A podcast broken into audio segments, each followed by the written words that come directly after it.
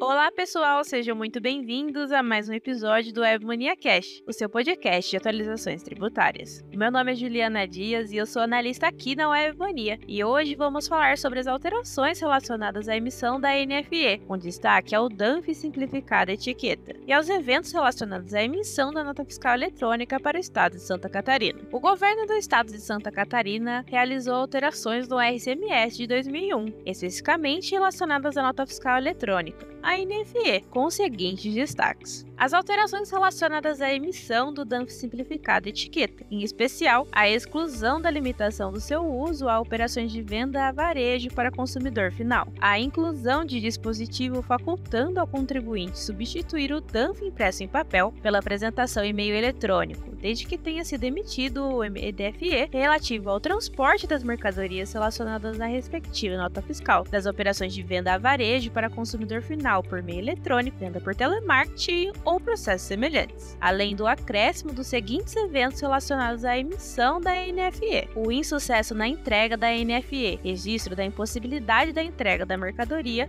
pelo remetente mediante a declaração dos motivos que impediram a conclusão do serviço de transporte. O cancelamento do insucesso na entrega da NFE, registro de que houve cancelamento do registro de insucesso na entrega da mercadoria pelo remetente. Insucesso na entrega do CTE, registro da impossibilidade da entrega da mercadoria pelo transportador, mediante a declaração dos motivos que impediram a conclusão do serviço de transporte, e o cancelamento do insucesso na entrega do CTE, registro de que houve cancelamento do registro de insucesso na entrega da mercadoria pelo transportador. Estes eventos substituem a indicação do motivo do retorno da mercadoria na entrega ao destinatário no verso da DANF. As alterações entraram em vigor no dia 28 de março de 2023. E aí, Gostou desse conteúdo? Quer ficar por dentro de tudo o que acontece no mundo tributário? Não deixe de acessar o nosso blog de atualizações, no link disponibilizado na descrição desse podcast. A gente fica por aqui, até o próximo episódio. Tchau, tchau!